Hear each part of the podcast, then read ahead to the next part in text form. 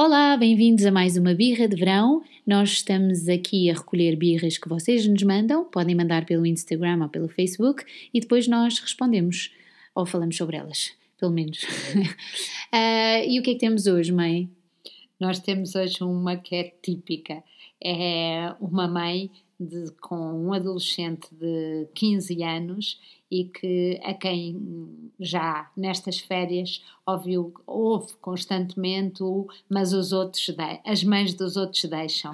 Eu acho que isto é o, o, o argumento mais, mais intemporal, mais intemporal. Mas ela pode sempre responder com o clichê intemporal também de então, mas e se, e se as mães deixarem atirar para dentro de um poço, tu também, também queres ir? Também te atiras? Não, isto referente às saídas à noite, claro, e aos programas de verão. Um, eu ainda tenho, eu tenho 63 anos, mas ainda tenho esta memória de como parecem absurdos os argumentos, uh, os argumentos dos adultos quando nós queremos tanto fazer Sim. parte de um grupo.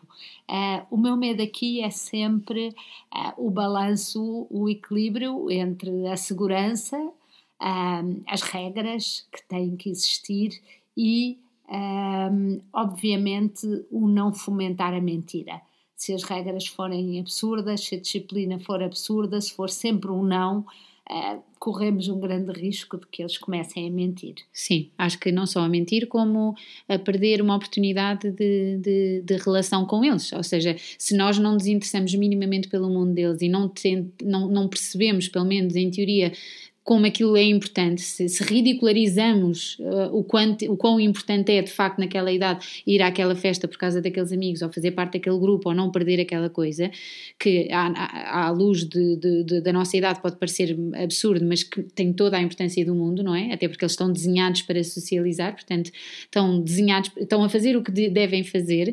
Se nós não, não fazemos esse esforço, vamos deixar de não só de, de ter uma relação com eles, como também incentivamos a que tenham muito pouco interesse sobre o nosso mundo também. E assim é assim que eu acho que as pessoas se afastam.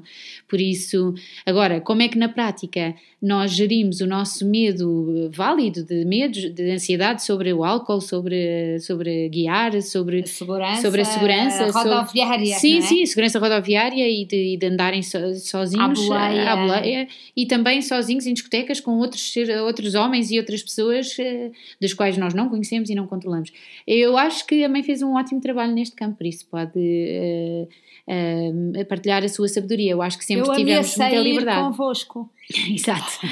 Isso foi meio caminho. Mas, fora de brincadeiras, eu não sei se te lembras, mas eu na altura fiz o. aproveito sempre estes assuntos para fazer reportagem e, e decidi ir, não no mesmo dia em que vocês iam, a várias das discotecas ou dos lugares onde vocês iam para perceber quais eram os perigos reais.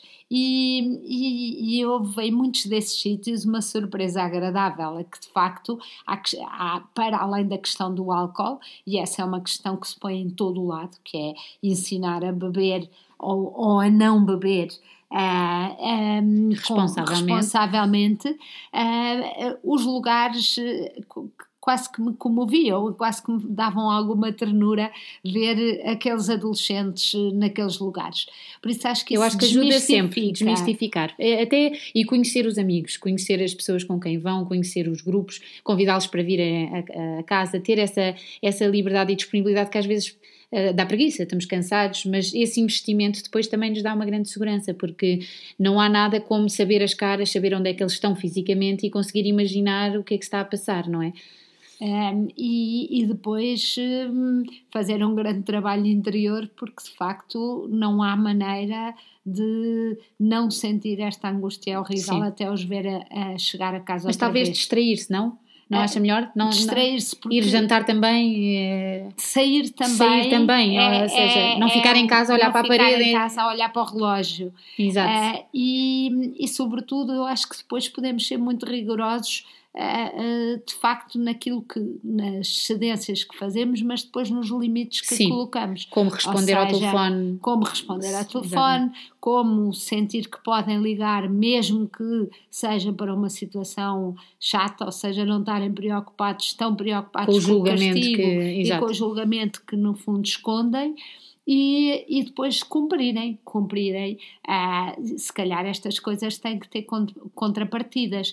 Uh, não pode ser todas as noites, não pode ser até todas as horas e não pode implicar que no dia a seguir uh, estejam tão rabugentos e insuportáveis. Ui, uh, que isso há outra, outra birra. Temos que falar sobre isso, sobre a tolerância dos pais sobre a manhã seguinte. Eu tinha uns amigos que era, podes sair à hora que quiseres, mas a certa hora tens que te levantar e participar na vida familiar.